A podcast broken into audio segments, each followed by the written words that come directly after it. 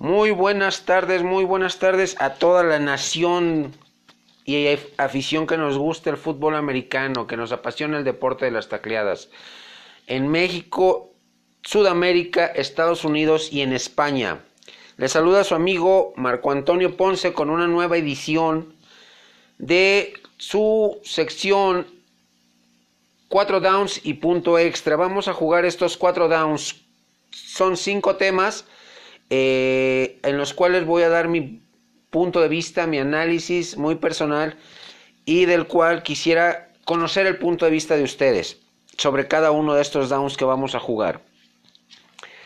El primero de ellos eh, hace referencia a los dos equipos invictos, a Nueva Inglaterra, primer lugar de la AFC Este, con 8 ganados, 0 perdidos. Eh,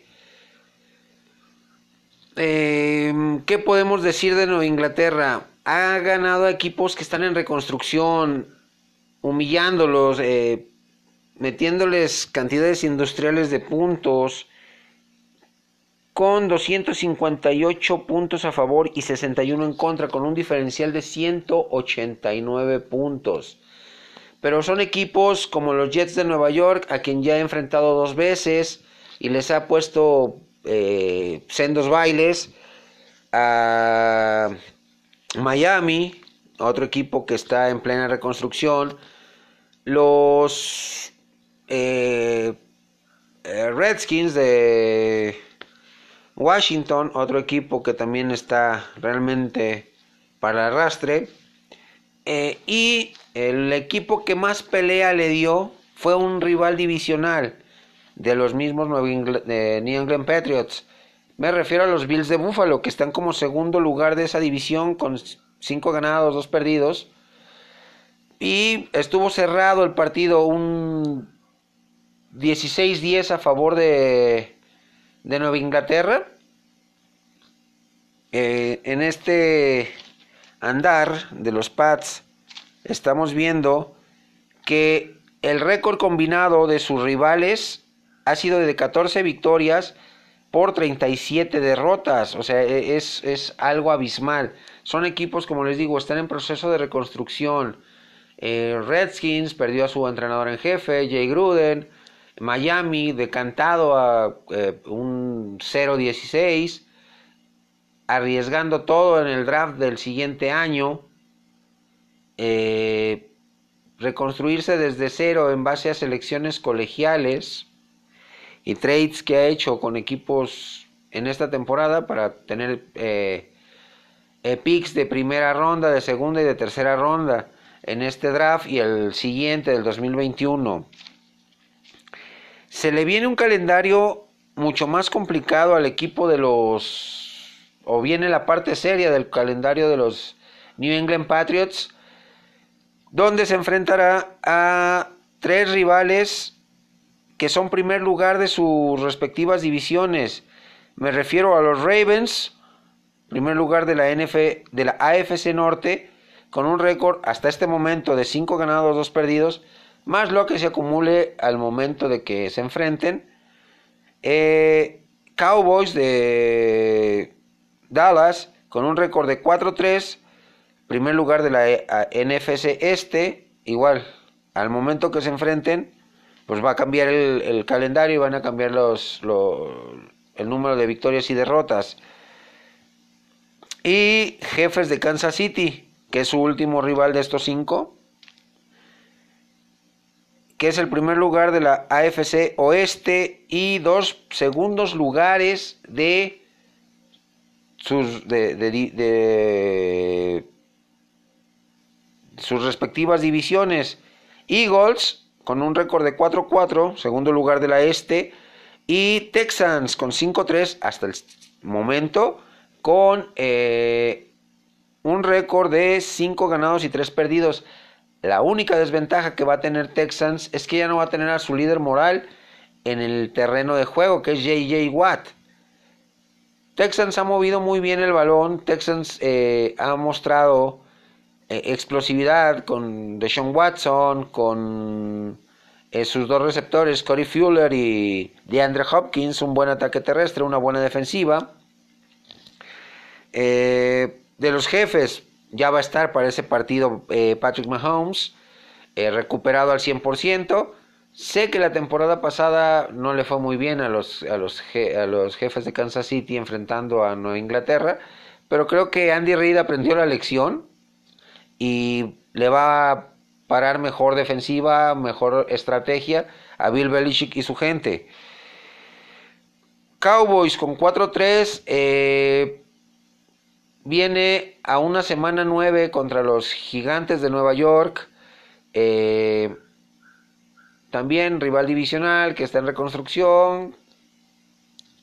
Eagles, también eh, con, buen nivel el equipo de, los, de las Águilas, con un Carson Wentz que viene de menos a más. Y Ravens, ¿qué les podemos decir de Ravens eh, para Nueva Inglaterra? Una de las defensivas más férreas, una de las defensivas más sólidas que va a enfrentar eh, el equipo de Bill Belichick. Una defensiva que sabe presionar a Tom Brady, una defensiva que sabe jugar físico, que sabe eh, robar balones, la de los Ravens, esta siguiente semana, la semana 9 pues viene un calendario complicado después de haber enfrentado, como decimos coloquialmente, a puro muerto, a puro equipo en reconstrucción, el equipo de Nueva Inglaterra. Viene la parte complicada del calendario porque después de estos cinco se vuelve a enfrentar a Miami, se vuelve a enfrentar a Buffalo, a Jets ya no, a Jets ya le ganó los dos partidos, eh, pero sí, vienen rivales un poquito más a modo para los Pats que están, eh, según los expertos, según las casas de apuestas de Las Vegas y muchos analistas, con temporada de 16-0, como en aquella del 2007 que lamentablemente se le atravesó un equipo llamado Gigantes de Nueva York y les quitó esa temporada invicta, quitándoles el supertazón. El otro equipo, el de la Bahía, el tradicional equipo, el legendario equipo de los 49 de San Francisco, con récord de 7-0, liderando totalmente su división, la oeste de la NFC, tiene 257 puntos a favor, 207, perdón, eh, contra 77 puntos en contra, un diferencial de 130 puntos. Con un Kyle Shanahan que está haciendo bien las cosas, volviendo a las bases con el equipo de San Francisco, con el equipo de, la Bahía, con los gambusinos, que eh, evidentemente están volviendo a correr el balón como en los viejos tiempos con Roger Craig y Tom Ratman como fullback, con Garrison Hurst, con Ricky Waters cuando estuvieron en la franquicia, eh, con un George Kittle a la cerrada en un buen nivel, con la adición de Emmanuel Sanders que se estrenó esta semana pasada, eh, con un pase de anotación, con un Telvin Coleman proveniente de Atlanta que fue el héroe, el héroe de la semana con tres pases de anotación, más de 100 yardas. Eh, y una defensiva comandada por Nick Bosa, eh, novato de Ohio State, a gran nivel, la de los 49 de San Francisco. El único punto que pongo en contra de 49 es la salud de Jimmy Garoppolo. Mientras Garoppolo se mantenga sano, el equipo va a ir viento en popa. Se les viene la noche encima a los 49 cuando eh, salga tocado Garópolo, porque ni CJ Betar ni eh, Nick Mullens eh, tienen la jerarquía para liderar un equipo como San Francisco. Sí tuvieron buenas actuaciones la temporada pasada estos dos jóvenes, pero les pesó el uniforme, les pesó la historia de los 49. Eh, el diferencial en este récord de 7-0 de victorias y derrotas de los rivales a los que han enfrentado son 17 victorias de sus rivales por 35 derrotas. El siguiente, los siguientes cinco partidos de 49, ¿qué le viene? Enfrentarse a los Arizona Cardinals, que son el último lugar de su división, con tres ganados, cuatro perdidos y un eh, empate. Un partido esta siguiente semana complicado, sí, para los 49. ¿Por qué? Porque es rival divisional, porque lo conocen, porque se han enfrentado muchísimas veces y Arizona le ha sacado partidos importantes a los 49. Eh, después, en semana 10 vienen los Seahawks de Pete Carroll con un Russell Wilson que está teniendo números de MVP esta temporada. Me está gustando Russell Wilson y su ofensiva, su defensiva ha mejorado bastante muy, muy buen partido eh, también.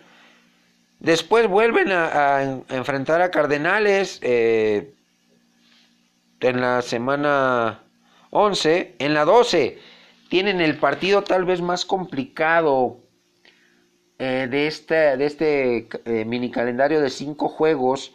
¿Por qué? Porque enfrentan a los Packers, primer lugar de la NFC Norte con siete victorias y una derrota con un Aaron Rodgers eh, en plan grande, eh, encontrando a sus receptores, jugando muy bien, muy buena defensiva, el equipo de Green Bay, eh, un, un, rol bastante, bastante, un partido bastante complicado contra los Green Bay Packers y cierran este mini calendario de cinco juegos con otro primer lugar de la división Moretón, pero ahora de la AFC, que son los Baltimore Ravens, que están jugando muy bien con Lamar Jackson inspirado, eh, con una defensiva muy sólida, como lo mencioné en el bloque anterior, eh, en el análisis anterior eh, contra Patriotas. Y, pues, ¿qué les puedo decir? Enfrentar a Seahawks, enfrentar a Packers y enfrentar a a Ravens y salir airoso de esos tres partidos, de esas tres aduanas tan complicadas, eh, pues también son, es complicado enfrentar dos veces en semanas casi continuas a Cardenales, un equipo que con entrenador en jefe joven, novato, con un mariscal de campo novato, pero un receptor del Salón de la Fama, un buen ataque terrestre, puede darle dolores de cabeza a San Francisco. No quitarle el invicto, pero sí van a ser partidos muy reñidos contra Arizona, los dos que enfrenten, tanto en el, el Levi Stadium como en el estadio de la Universidad de, Arizona. Así que los dos equipos invictos tienen mucha tela que, cortar, mucho de dónde desgajar y desmenuzar eh, sus invictos y ponerlos en riesgo. ¿Qué opinan mis amigos sobre este primer down que nos hemos jugado? Bastante interesante, ¿no? Eh, quiero conocer su punto de vista sobre estos dos eh, invictos. ¿Cuál creen, ¿Cuál creen que caiga primero en la temporada regular? ¿O van en caballo de hacienda estos dos equipos hacia el supertazón, que es la, la mira? y enfrentar el alumno, que es Jimmy Garoppolo, contra el maestro, que es Tom Brady. Recordemos que Garoppolo fue, eh, estuvo a, espaldas de Tom Brady. Cuando Tom Brady se lastimó, hizo, tuvo muy buenas actuaciones. El buen Jimmy, Jimmy G en Nueva Inglaterra. Ya después fue transferido a los 49 y ya conocemos la historia en estas últimas dos temporadas de Jimmy G con los 49 de San Francisco. Para nuestro segundo down, mis hermanos, eh, interesante el tema. Los seis mejores equipos, a mi gusto, que tienen en la actualidad la NFL. Voy a desmenuzar uno por uno de estos seis equipos los puntos a favor y puntos en contra. De eh, el por qué los considero en, el, en el estricto orden que los voy a mencionar. Número uno, sin dudarlo, Patriotas de Nueva Inglaterra. Con un asterisco en el calendario que ha manejado, el cual ya les comenté en el primer bloque, equipos en reconstrucción como Steelers, como Gigantes, como Redskins, como y otros definitivamente muertos, como Jets, que lo único importante que hizo esta temporada fue ganarle a los Vaqueros. Eh, Bills de Buffalo, que están sorprendiendo. Pero de ahí para afuera no, no ha enfrentado a rivales realmente complicados. El equipo de, de Nueva Inglaterra. Sí, es el primer lugar de la FC este. Con un Tom Brady que insisto, es el más ganador, no el más grande de todos los tiempos. El más grande es solo uno y es Joe Montana. Eh, pero Tom Brady está jugando a los 42 años a un gran nivel, con buenos receptores abiertos. Un Julian Edelman que sigue siendo su, su póliza de garantía, su mejor hombre. Un Philip Dorset, eh, también un Josh Gordon que lo reinstalaron. Ahora la adquisición de Mohamed Sanu, otra arma más, el regreso, trayéndolo del retiro de Ben Watson, el ala cerrada, una defensiva muy sólida también eh, de Nueva Inglaterra, eh, y un entrenador en jefe que es un viejo lobo de mar, un entrenador en jefe como Bill Belichick que se las sabe de todas, todas, que no se le escapa ningún detalle. Y como lo dije, en el post de la semana 8, si Bill Belichick encuentra un punto débil en, el, equipo rival a la defensiva, lo va a explotar. Siempre lo va a explotar. Y eh, definitivamente el único asterisco ese es el calendario que ha enfrentado en Nueva Inglaterra. Segundo equipo en este top 6 eh, del segundo down que nos estamos jugando son los Santos de Nueva Orleans, con un récord de 7 ganados, un perdido. Los discípulos de Sean Payton pues, perdieron a, Drew Brees eh, en aquel juego contra los Rams. Se lastima el dedo de la mano de lanzar, el dedo pulgar. Una lesión de ligamentos que lo, le impidió jugar eh, varios partidos. Y todos creían, se van a venir abajo los Saints. Pero oh sorpresa que no. Oh sorpresa que mejoró mucho la defensiva de los Saints, que era uno de sus puntos débiles. Eh, Teddy Bridgewater, un veterano, una primera selección eh, de Minnesota hace algunos años, con un esquema de jugadas, un libro de jugadas adecuado a sus cualidades y habilidades físico-atléticas, supo guiar al, equipo a mantener racha ganadora. Regresa Drew Brees la semana pasada en plan grande. 31 puntos a 9 le ganan a los Cardenales. Muy, muy, muy interesante eh, el balance que ha tenido el equipo en la ausencia de Drew Brees como en su regreso a los emparrillados es un equipo sólido, eh, confiable, un equipo que no ya no anotan 50, 60 puntos como temporadas atrás. Ya sabe eh, Drew Brees administrar más su juego, darle más juego terrestre a Alvin Camara, eh, a los otros corredores, repartir mejor el balón, una defensiva sólida, una defensiva que sabe robar balones, que sabe hacer eh, las cosas, eh, administrar eh, las jugadas y devolverle rápido el balón a Drew Brees y a su ofensiva.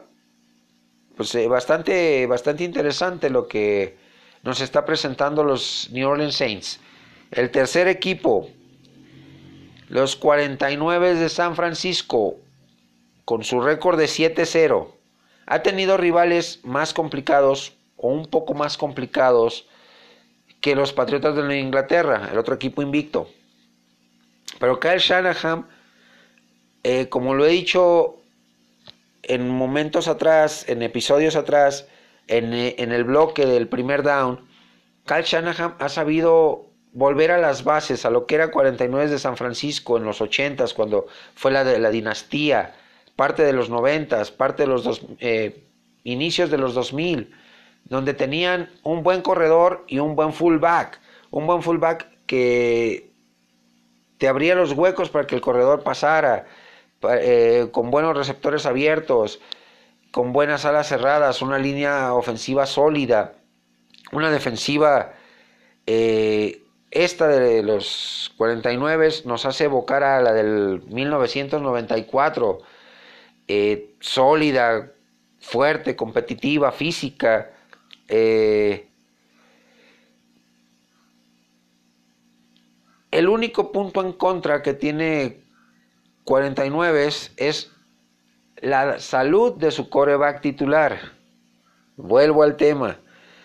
Eh, retomo lo que he dicho la temporada pasada iba muy bien Garópolo, se lesiona y se viene el equipo de 49 en picada caída libre sin remedio, o sea, sin remedio.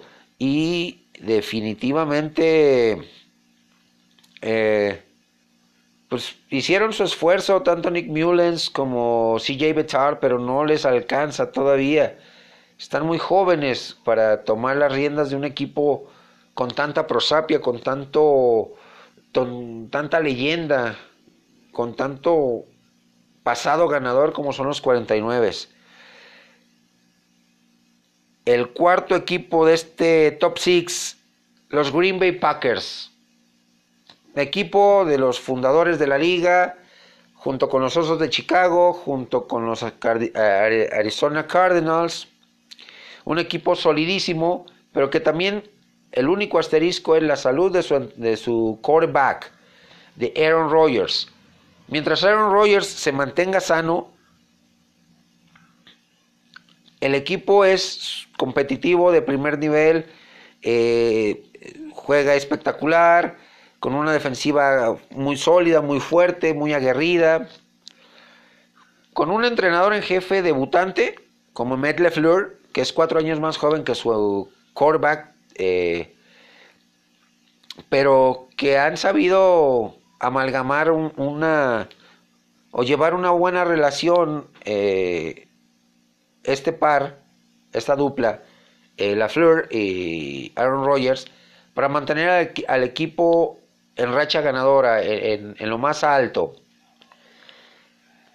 Sí, con ciertos partidos o pasajes eh, donde han sido ayudados por las hebras y, me remonto al partido contra los Leones de Detroit que tenían que haber perdido los Green Bay Packers pero unas marcaciones muy dudosas de las hebras castigos inexistentes realmente pusieron a Green Bay en la palestra para ganar ese partido pero eh, haciendo un balance ofensiva, defensiva y equipos especiales, es muy sólido en, esas, en las tres etapas del, del, del fútbol americano, el equipo de Green Bay. Y por eso está donde, en el lugar donde está, como primer lugar, con siete ganados, un perdido. Eh, ¿Por qué? Porque Aaron Rodgers está sano, porque su línea ofensiva lo está protegiendo, porque tienen ataque terrestre, porque sin tener grandes nombres como receptores abiertos y alas cerradas, este coreback, el más completo para mí en la actualidad de la liga, Aaron Rodgers, sabe sacarles jugo a esos receptores, sabe exprimirles al máximo eh, de su talento y hacerlos brillar. El quinto equipo Seattle Seahawks. 6 ganados, 2 perdidos, abajo de 49 en su división, la oeste de la NFC. Con eh, un Russell Wilson, 30 años de edad, eh, jugando el mejor fútbol americano de su carrera. Eh, solidísimo, cometiendo muy pocos errores o casi nulos, con buenos receptores abiertos, una línea ofensiva que sigue siendo porosa, que sigue dando ese, ese, ese punto eh, de inflexión pero que sabe cerrar en los momentos importantes, que sabe jugar de manera equilibrada. Un buen ataque terrestre, eh, terrestre perdón, con Chris Carson, eh, el equipo de Seattle. Y les digo, un Russell Wilson que está en aras o con números para eh, ser el MVP de esta temporada. Si, si el fantasma de las lesiones no se aparecen con Russell Wilson, es el MVP de esta temporada. El sexto equipo me van a criticar, me van a tirar con todo. ¿Por qué? Porque dejo fuera a Baltimore en este, en este top 6, que es primer lugar de su división, con 5 ganados, 2 perdidos, que está jugando una muy buena defensiva con un Lamar Jackson que está creciendo y madurando a, a gran nivel. El sexto lugar que pongo es mi equipo, los Dallas Cowboys, primer lugar de su división, la este de la, NF, eh, de la NFC, perdón. Con récord de 4 ganados, 3 perdidos, 3 derrotas de forma consecutiva. La más humillante contra los Jets de Nueva York, 22 a 24. Pero eh, eh, como lo hice en su momento, el análisis de ese partido, subestimaron a, a los Jets. Contra Green Bay se jugó a buen nivel, se jugó eh, la parte final, el último cuarto a tambor batiente, se, hicieron los ajustes adecuados, pero no le alcanzó al equipo de los Vaqueros. Eh, contra los Santos de Nueva Orleans, también un partido de ultradefensiva de los New Orleans Saints, pero que lo ganaron. 12 puntos a 10 con 4 goles de campo.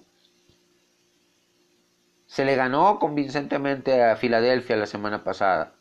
La semana antepasada, perdón. Porque la semana pasada fue semana de bye para Vaqueros. La semana 8.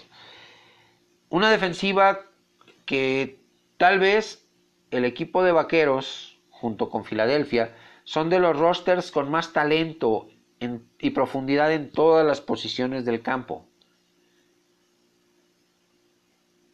A excepción en los corebacks, porque no hay nombres de gran relieve para vaqueros atrás de Dak Prescott. Copper Rush, Mike White, no hay mucho de dónde. No hay mucha tela de dónde cortar en ese en ese en ese rollo. Pero defensivamente la adición esta semana de Michael Bennett un veterano de 33 años de edad proveniente de Inglaterra que por cuestiones disciplinarias salió del equipo, pero que tiene un gran talento, el ala defensivo, viene a engrosar la, la defensiva de Vaqueros, eh, a, darle más profundidad y más eh, fuerza.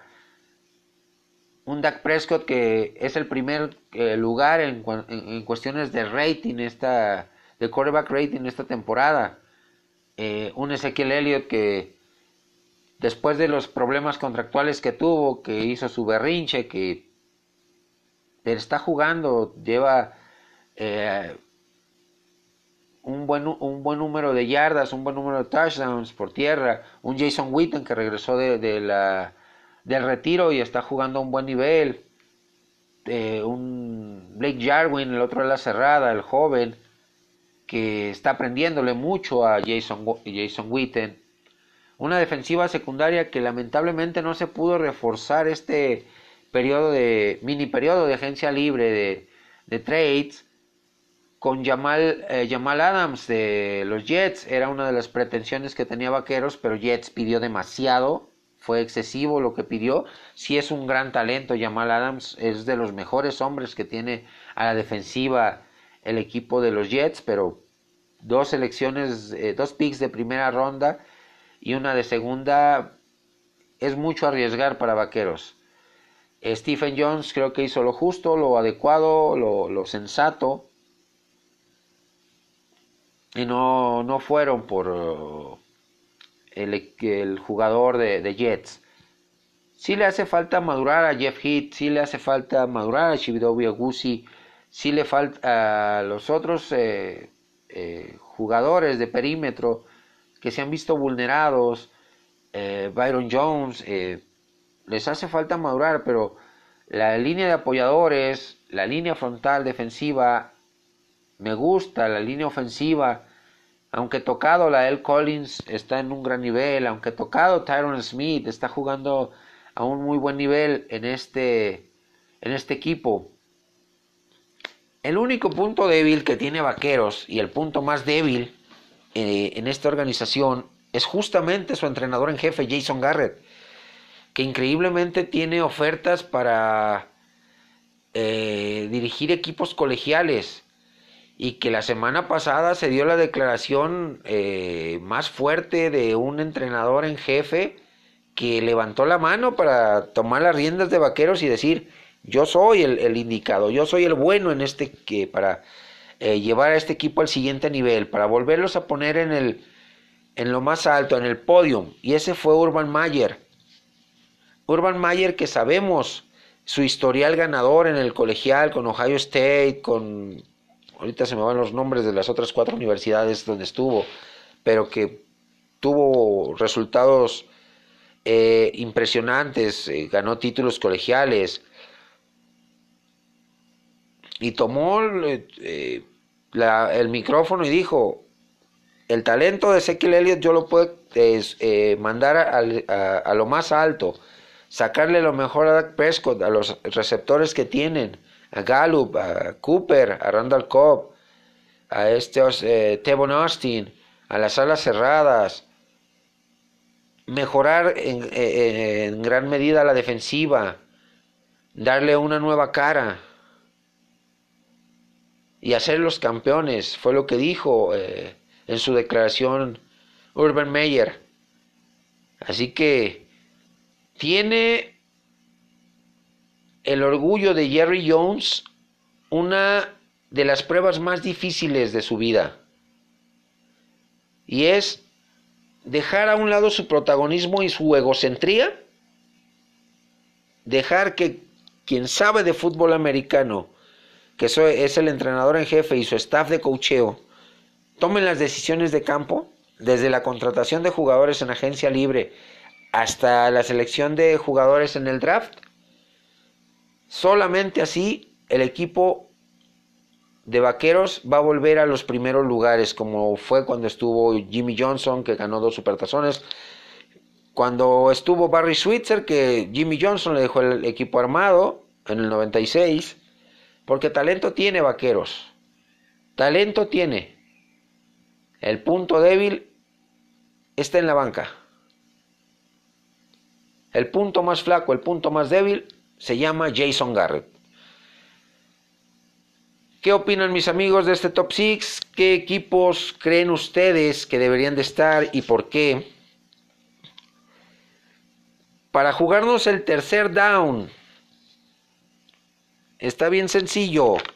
Son los tres peores equipos. Los tres pertenecen, lamentablemente, a la AFC.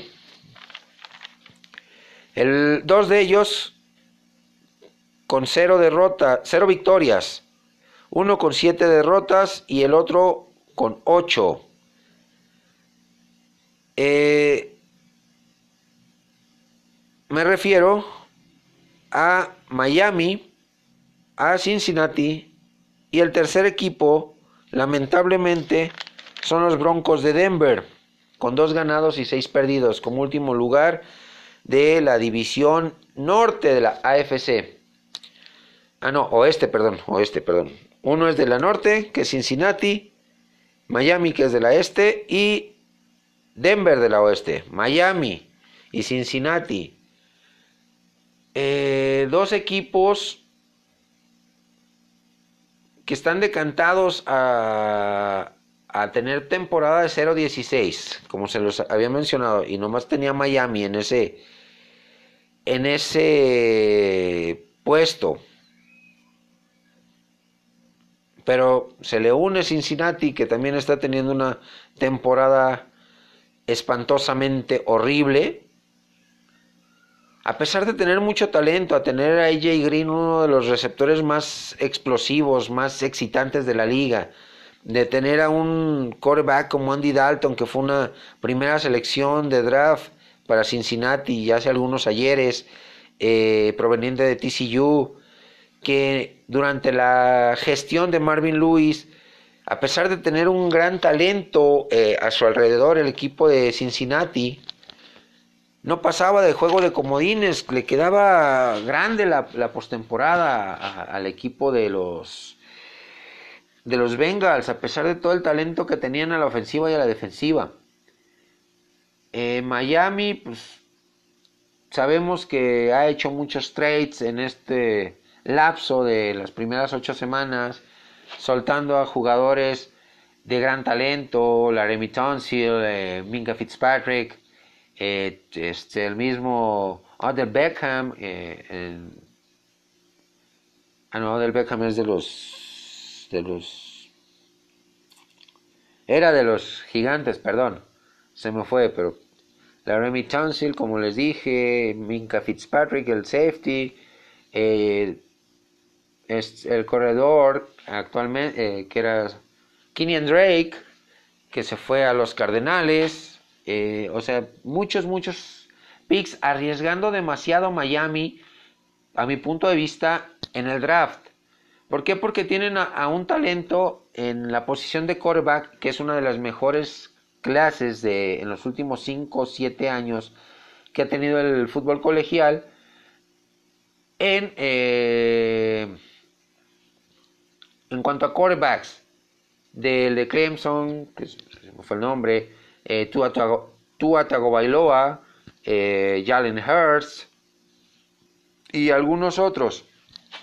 También muy buenos corredores y muy buenos defensivos, pero Miami necesita un verdadero milagro para cubrir todos los huecos que ha dejado, tanto en ofensiva como en defensiva, líneas, eh, trincheras y todo. Pero lo que vimos en el partido contra, contra Pittsburgh de ir ganando 14-0, señores. Miami eh, pone a nueve jugadores sobre la línea en el último cuarto, en una jugada realmente detestable para un equipo profesional.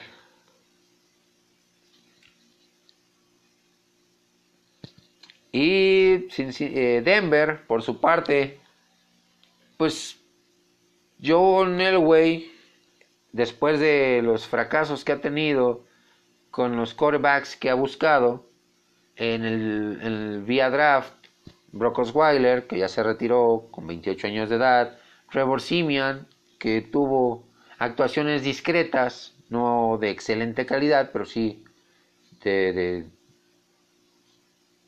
medio pelo, Paxton Lynch, que venía con grandes números del colegial de Houston, si mal no recuerdo, de Memphis, y que se la pasó entre algodones. Esta temporada van con la apuesta de un veterano ganador de dos anillos de supertazón, eh, como lo es Joe Flacco de los, de los Baltimore Ravens primera selección de draft de Delaware, eh, con un historial muy bueno, pero que no ha dado resultados. Que no ha dado resultados. Una defensiva que desde el Supertazón, que le ganaron a Carolina, ha venido diluyéndose.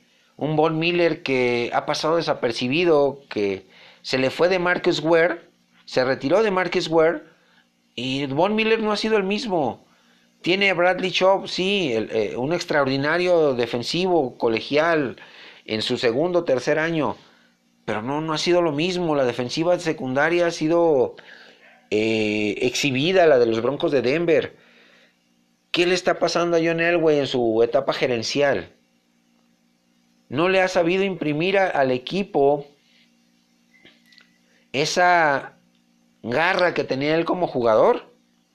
¿Acaso eh, su mentalidad eh, ganadora, su mentalidad de no dar por perdido ningún partido, de, de, arriesgar el físico, no se la puede inculcar a sus jugadores actuales, a esta franquicia que se está muriendo de nada, el, el equipo de Denver.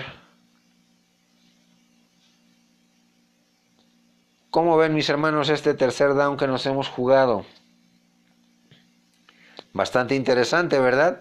Eh, ¿Qué opinan ustedes de estos tres equipos? ¿A qué otro equipo o qué otros equipos consideran ustedes que están también por la calle de la amargura y que también están arriesgando todo por eh, ese draft del 2020? Se nos está acabando la, la oportunidad y viene el cuarto down. El cuarto down vamos a hablar de dos equipos, los dos equipos que acabo de mencionar ahorita, eh, tanto Cincinnati como eh, Denver, para sus siguientes partidos han decidido sentar a sus veteranos, uno por bajo rendimiento, como lo es Andy Dalton en Cincinnati, que están con problemas enormes en Cincinnati donde ya AJ Green, su mejor arma, su mejor receptor, dijo, o me dan seguridad en este equipo o mejor canjeenme. Eh, Cincinnati se la va a jugar con un desconocido, Ryan Finley siendo una cuarta ronda del draft de este 2019, proveniente de la manada de lobos de North Carolina State. Eh, un joven que tiene muy buenas cualidades que eh, analizando videos de su etapa como colegial es un quarterback pocket un quarterback que te genera, eh, eh, se sabe mover dentro de la bolsa de protección, sabe retar, según, eh, ¿cómo se dice? Sabe retar dobles coberturas y salir airoso, tiene muy buen brazo, mucho toque en su brazo, no es un brazo, una bazuca lo que tiene este muchacho en el brazo.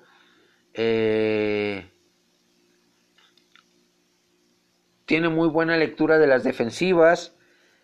Eh, va a tener una semana de descanso, una, la semana de bye, esta semana 9, eh, los Cincinnati Bengals para que se vaya empapando más del sistema de juego y de la velocidad de la NFL, porque no es lo mismo, jamás va a ser lo mismo eh, el ritmo del fútbol americano colegial a al fútbol profesional, aunque viene de una de las conferencias más competitivas, la ACC, Ryan Finley, eh, pero no es lo mismo.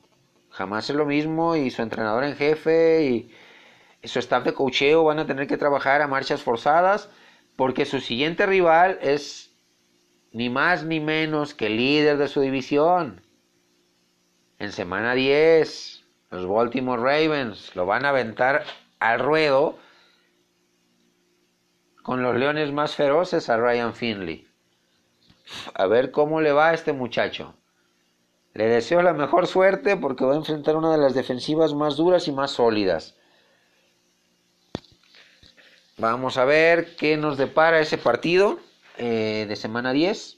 Y el otro, el equipo de los Broncos de Denver, que van a jugar con su segundo quarterback, que es eh, Brandon Allen. Una selección de draft del 2016 de los Jacksonville Jaguars, que estuvo eh, con Jacksonville, no pasó el corte, que estuvo con los Rams la temporada pasada, que fue el que le quitó su lugar, digámoslo de esta forma, al quarterback mexicano Luis Pérez eh, con los Rams. Dos de em, tiene muy es un quarterback corredor. Eh, este muchacho de ah, Brandon Allen, el quarterback de los Broncos de Denver.